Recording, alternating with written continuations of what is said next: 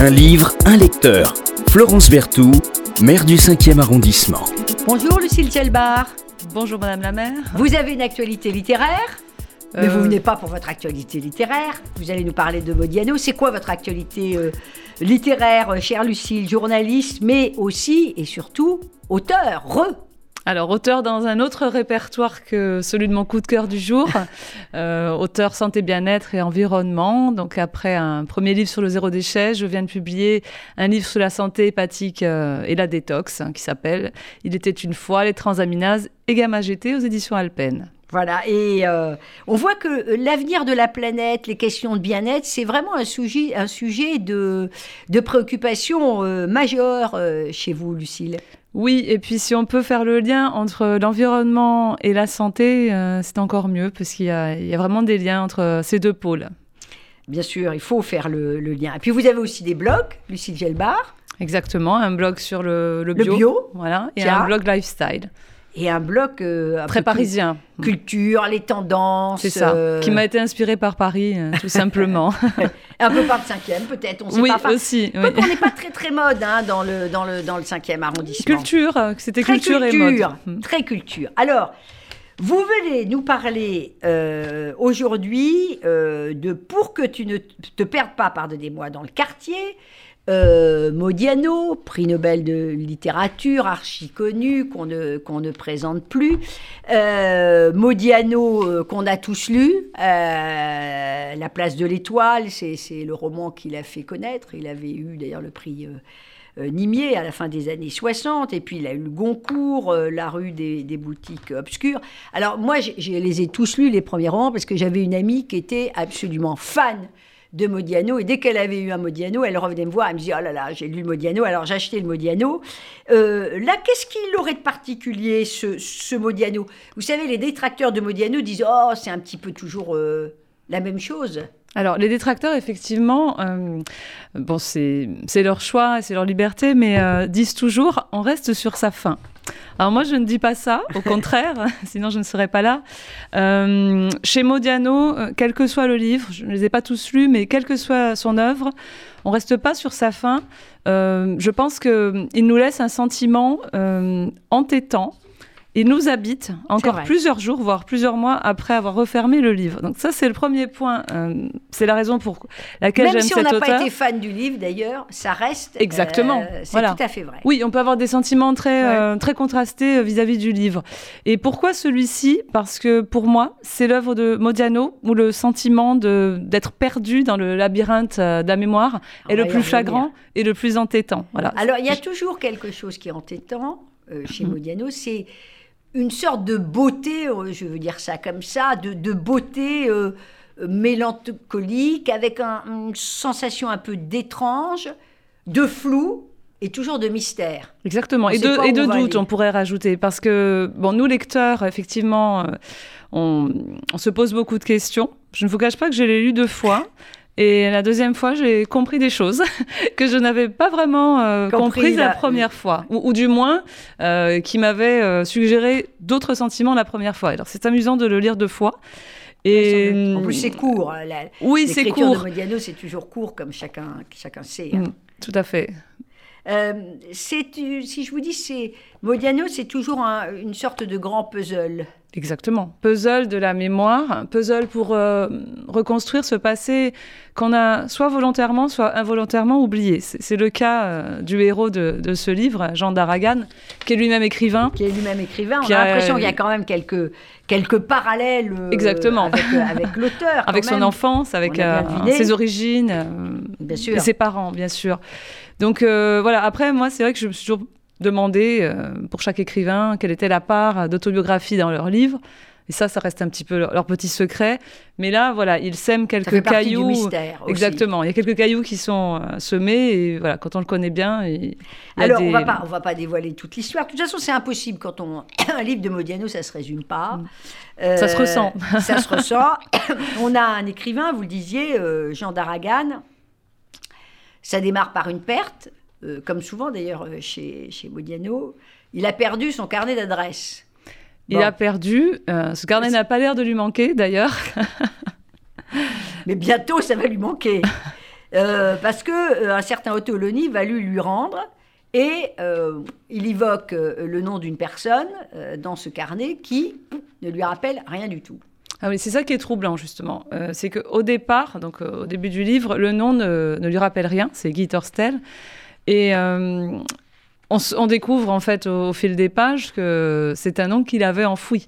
Et ce livre pose toute la question de l'oubli. Est-ce qu'on oublie volontairement des événements douloureux de sa vie ou pas? Donc il y, a- un vrai travail de mémoire et je pense que c'est un peu toute l'œuvre de Modiano, mais celui-ci avec plus d'acuité euh, fait euh, ressurgir ce poids de, de la mémoire enfouie. Ouais. Donc à, l'origine, comme vous disiez, euh, un inconnu, donc avec une voix bon, un petit peu menaçante. Ça, c'est, je pense, surtout pour édulcorer et pour euh, bien camper euh, le personnage. Daragan, qui est assez solitaire, reçoit un coup de fil d'une voix dite molle et menaçante, donc de cette personne qui a trouvé son carnet, carnet d'adresses avec des tas de noms appartenant au passé. De là va s'en suivre tout un travail de, de recherche. Voilà, recherche et le fameux Jean d'Aragan va reconstituer toutes les pièces manquantes. Il le dit à un moment donné, euh, je vais enfin euh, trouver ce que je recherche. En Bien fait. sûr. Voilà. Bien Donc, sûr. que recherche-t-il? Que recherche-t-il? Mais euh, en fait, ça n'est pas, ça n'est pas les, les personnages principaux qui vont l'aider à, à retrouver les souvenirs. C'est le nom d'une femme qui va déclencher, encore une fois, comme souvent chez euh, Modiano, une sorte de chaîne de souvenirs. Il y a toujours un élément déclencheur, et puis on a l'impression que c'est une espèce de pelote qu'on va, qu'on va euh, détricoter. Euh, chez Modiano, il est toujours difficile de saisir la réalité. Vous y faisiez allusion. et, et le présent et le passé. C'est un petit peu le problème. alors on voit un peu où se situe l'enfance, la jeunesse, le présent. On voit qu'on est à peu près autour des années 2013, mais c'est très, très compliqué parce que c'est toujours un peu, un peu allusif. Il y a toujours cette question euh, lancinante du rapport euh, à, la, à, la, à la mémoire. Et finalement, c'est souvent la perte euh, qui avive la mémoire. Une réalité pour vous? Pour moi, pas, pas spécialement dans ma vie, mais en tant que lecteur, hein, je finis par, euh, par m'y faire en lisant Modiano. Voilà, Ouais. c'est vrai que le lecteur a besoin quelquefois d'être euh, un peu aidé, et je pense que plus on lit Modiano et c'est une réalité. C'est, le manque qui, qui provoque la mémoire. Les souvenirs d'enfance, euh, on va les rechercher aussi parce qu'ils ne sont plus là.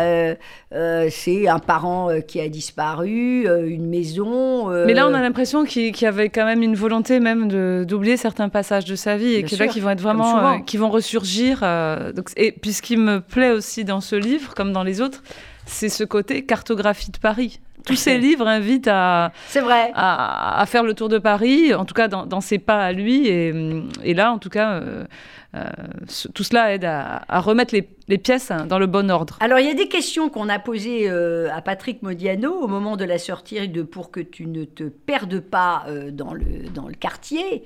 Euh, et j'ai envie de vous les reposer. On lui, c'est évidemment en lien avec le contenu de Pour que tu ne te perdes pas dans le, dans le quartier. Quelle joue la perte euh, par rapport à la mémoire, donc vous venez indirectement de m'y répondre, mais j'ai l'impression que chez vous, euh, vous ne considérez pas qu'il y a un lien entre la perte et, et- et la mémoire. Lui il considère que c'est euh, un élément un peu déclencheur. S'il n'y a pas de perte, il n'y a pas de mémoire. Oui, euh, le fait de perdre et de la retrouver euh, fait qu'on s'aperçoit qu'on avait effectivement perdu la mémoire. Mais euh, Est-ce qu'on moi, ce qui m'interpelle, c'est plus la cause, en fait. Est-ce que est-ce qu'on se souvient Est-ce qu'on se souvient euh, de finalement euh, quelque chose euh, de patent qui ne nous manque pas Est-ce qu'on ne se souvient pas que des choses qui, ont généré une forme de perte? C'est difficile à dire. En tout cas, il y, a forcément un élément qui, un jour, qu'on le veuille ou non, va, nous, raviver tout ça et bouleverser euh, celui pour qui Alors cela il y a autre revient. chose derrière Modiano, c'est que euh, il y a une espèce de, de fatalité du souvenir euh, qui est assez dérangeante parce qu'à chaque fois, au lieu de nous éclairer sur le passé, euh, ça nous obscurcit un peu. C'est-à-dire que on se demande encore plus où est la vérité, le mensonge. Oui, parce que, comme il dit, on tire le, le- le fil et puis lui, il recherche par exemple un personnage, mais c'est pas un qui va ressurgir, c'est trois, quatre. Donc il est obligé de faire l'effort de se souvenir de tous et dans quelles circonstances euh, il les a connus ou croisés. Et il y a autre chose aussi qui est troublant, c'est que, comme il le dit très bien, euh, parfois dans une vie, on ne retrouve pas les gens qu'on recherche, en fait. Non. Voilà. Donc c'est. un peu le hasard des, rues, encore une fois. Mais, mais, mais, en même temps, euh, ceux et celles qu'on a connus il y a 20 ans, il y a 30 ans, euh, si tout d'un coup ils ressurgissent dans notre vie, on est souvent, il faut bien le dire, euh, plus que perturbé. Parfois, euh, on, est, on est perturbé, désorienté et déçu, il faut bien le dire, parce que, y compris les meilleurs amis d'il y a 30 ans, mhm.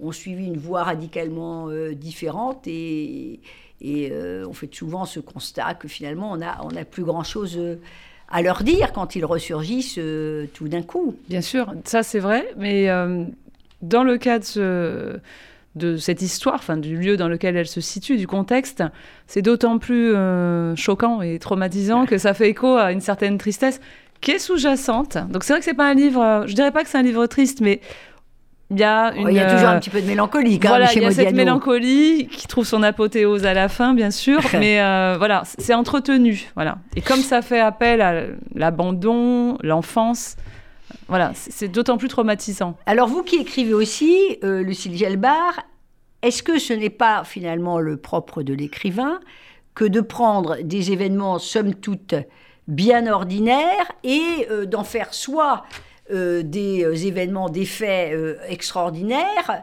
ou de les entourer de, de, mystères Est-ce que c'est pas le propre de l'écrivain? Ah oui, tout à fait. Je pense que l'écrivain, enfin en tout cas celui qui est porté sur les, romans, a effectivement intérêt à avoir un imaginaire qui, qui, part, comme vous dites, de quelque chose de pourquoi pas banal ou en tout cas anodin et piquer notre intérêt. Voilà. Alors on va poursuivre l'émission, mais j'aimerais bien que vous nous lisiez, parce que la langue de Modiano est, très particulière, très courte. Ceux qui lisent euh, Modiano euh, régulièrement le, reconnaissent euh, entre, entre mille. Vous nous lisez un petit passage de Pour que tu ne te perdes pas dans le quartier. De Modiano, prix Nobel, comme chacun sait, de, de, de, littérature. Vous savez combien il y a de Français qui ont eu, qui ont eu le Nobel? J'ai fait des recherches parce que je me demandais, je ne pensais pas qu'il y en avait eu autant quand même. 15 Français euh, l'ont euh, reçu. Alors, il referma le livre et jeta un regard sur les feuilles devant lui. Au cours de sa première lecture, il avait sauté des phrases à, cause de leur caractère trop serré. De nouveau, les mots dansaient. Il y avait visiblement d'autres détails concernant Annie Astran mais il se sentait trop fatigué pour en prendre connaissance. Il le ferait plus tard, dans l'après-midi, à tête reposée. À moins qu'il ne décide de déchirer les pages une à une. Oui, il verrait plus tard. Au moment de ranger le dossier dans la chemise en carton, ses yeux tombèrent sur la photo de l'enfant qu'il avait oublié. Il lut, au verso de celle-ci, trois photomatons, enfant non identifié, fouille et arrestation, Astran, Annie. Poste frontière 20 000, le lundi 21 juillet 1952. Oui, c'était bien l'agrandissement d'une photomaton, comme il l'avait pensé hier après-midi dans la chambre de la rue de Charonne. Il ne pouvait détacher son regard de cette photo, et il se demanda pourquoi il l'avait oubliée parmi les feuilles du dossier. Était-ce quelque chose qui le gênait? Une pièce à conviction, selon le langage juridique, et que lui, d'Aragan, aurait voulu écarter de sa mémoire. Il éprouva une sorte de vertige, un picotement à la racine des cheveux. Cet enfant, que des dizaines d'années tenait à une si grande distance, au point d'en faire un étranger, il était bien obligé de reconnaître que c'était lui. Et voilà la langue de, de Modiano, l'art de la mémoire. Et l'art de la mémoire euh, associé quand même toujours à, ce monde euh, de, l'occupation. Euh, C'est ça. Beaucoup. qui est quelque chose d'extrêmement important chez lui. Une trentaine de romans et de nouvelles, beaucoup d'entretiens, des scénarios de films et évidemment, dans ce parcours euh, extrêmement euh, riche, euh, une sensibilité toujours écorchée. Vous lisez toujours beaucoup, Lucie Gelbar Je lis beaucoup, même si j'ai quelquefois un peu moins de temps que dans mes plus jeunes années, mais en tout cas, je choisis vraiment tous ces auteurs euh, dont je sais qu'ils vont me transporter. Et évidemment, euh, Modiano en fait C'est un classique partie. pour vous, Modiano? C'est un indispensable, je C'est un indispensable. Alors, vous allez sur, sur une île, vous emportez quel livre? Modiano Un et Modiano quand même. hein, Amélie toujours. Nothomb. Et Amélie Nothomb. Bon, euh, ben c'est un, c'est un beau choix, euh, pas roboratif d'ailleurs parce que ça se, ça se butine, hein, euh, Nothomb et, et Modiano, mais je trouve qu'il y a une, il y a des correspondances entre Modiano et, Amélie Nothomb, je, trouve dans la manière d'écrire. euh, assez courte euh, aussi. Merci beaucoup, euh, Lucille Gelbard, d'être venue euh, nous parler de, de Pour que tu ne te perdes pas dans le quartier, nous donner envie de continuer à lire Modiano, que apparemment vous aimez beaucoup, beaucoup. Ah oui, absolument. Merci et, euh, et euh, bonne chance pour tout, toute votre production, Merci à vous. euh, toute votre production comme, comme écrivaine, euh, vous également.